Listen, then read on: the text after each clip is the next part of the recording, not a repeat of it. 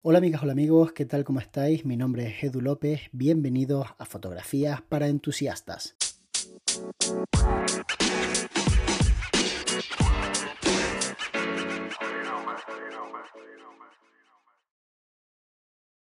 Hola Edu, ¿qué tal estás? Espero que bien. Eh, mi pregunta no va relacionada con la fotografía, sino con el audio, que también te entusiasma bastante.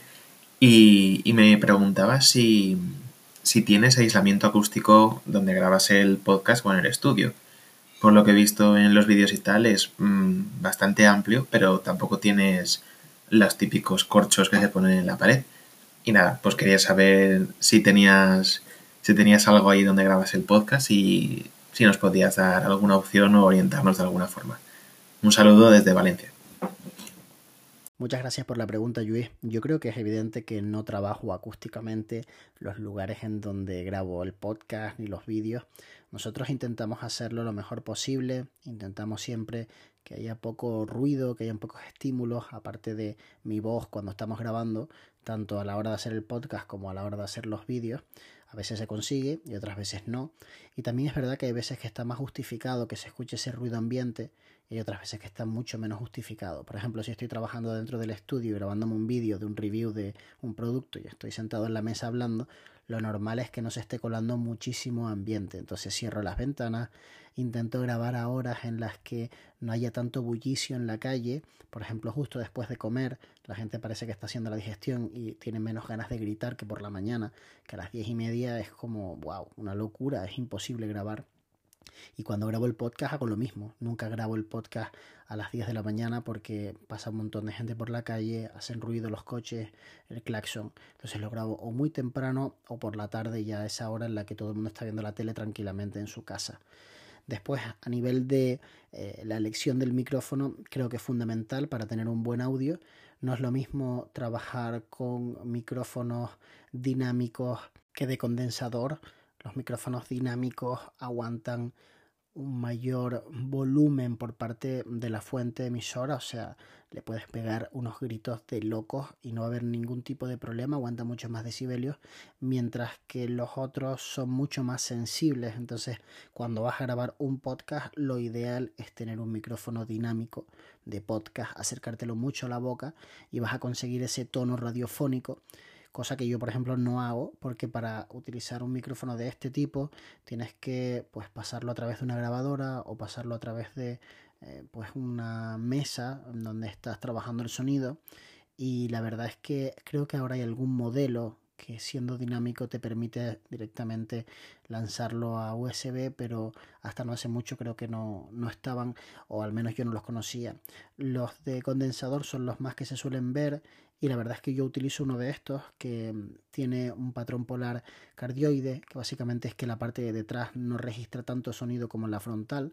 Eso me ayuda a excluir bastante reverberación porque al final estoy grabando en una especie de cubículo justamente detrás del eh, micrófono tengo eh, una serie de paredes el iPad y suelo dejar muchas cosas encima de la mesa, una gorra, unos cascos, un café, un vaso, un LED y todo esto me ayuda a tener cierto tratamiento acústico, pero realmente creo que si quisieras hacerlo bien tendrías que poner los típicos paneles de FOAM que te ayudan a que el sonido se disperse de otra forma y tener una especie de cubículo preparado.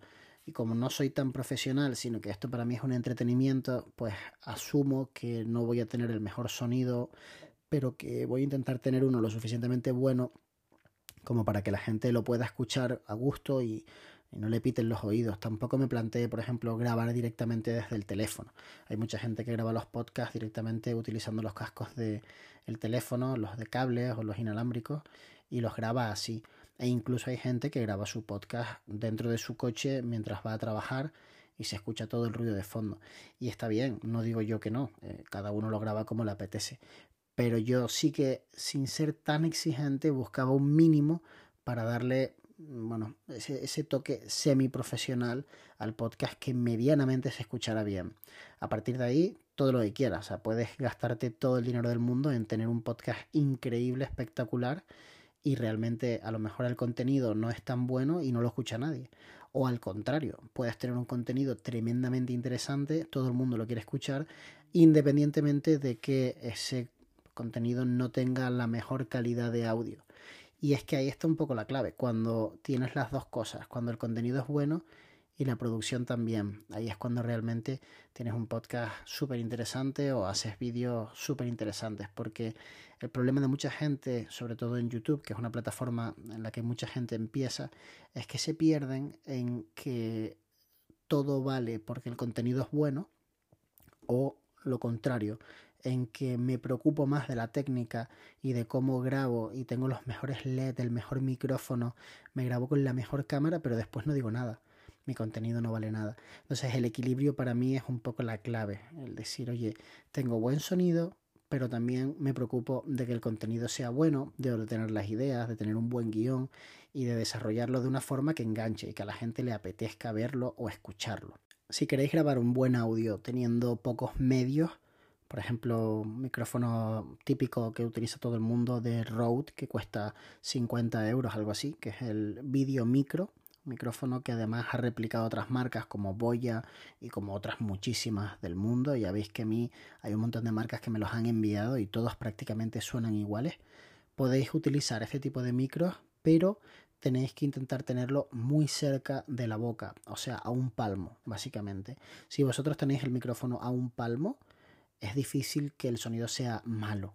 Puede ser mejor o peor, porque obviamente los micrófonos tienen diferentes calidades, pero si tenéis el micro cerca se va a escuchar bien. Y si además le ponéis el típico dead cat, la bola de pelos, para que no le llegue esa saturación de tu boca cuando dices una letra P o una letra que realmente hace ese tipo de montón de viento hacia el micro y lo sature, pues ahí vas a tener un, buen sonido.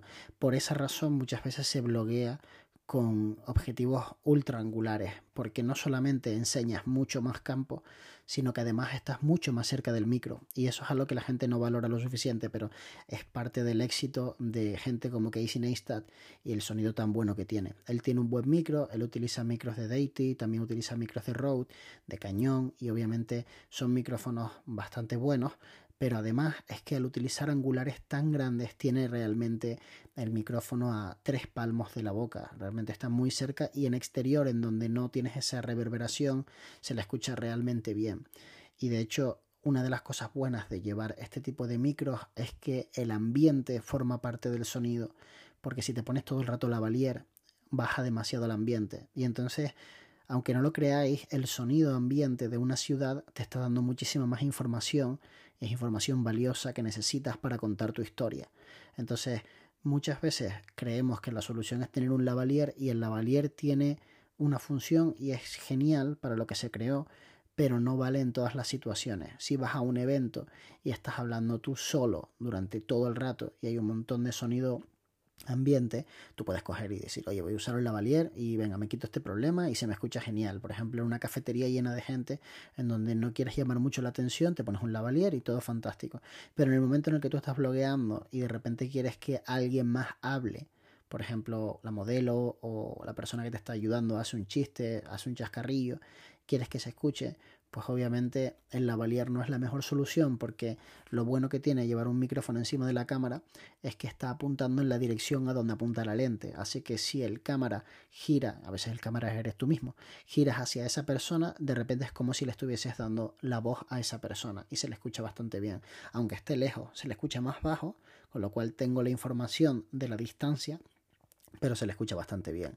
Por otra parte, si estamos grabando podcast y queremos hacerlo súper bien y no tenemos muchos medios, ya os digo, o sea, una idea fantástica que di en un vídeo del canal de YouTube es coger el micrófono, llevártelo a un armario, meterlo dentro del armario rodeado por ropa y grabar ahí.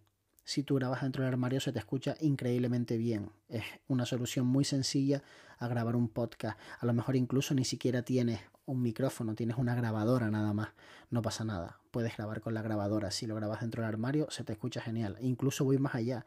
Si por ejemplo estás grabando con los cascos del iPhone o del Samsung, si lo haces en ese eh, lugar, se te va a escuchar mucho mejor. Y si además tienes el micro bastante cerca de la boca, pero no lo suficiente como para que esos golpes de voz saturen el sonido, se te va a escuchar genial. Espero que os haya molado este podcast. Si os apetece participar, ya sabéis que podéis mandar una pregunta al link que está en la descripción de cada uno de los episodios o al mail podcast.estudiolumina.com. Nos vemos muy pronto. De hecho, nos vemos mañana.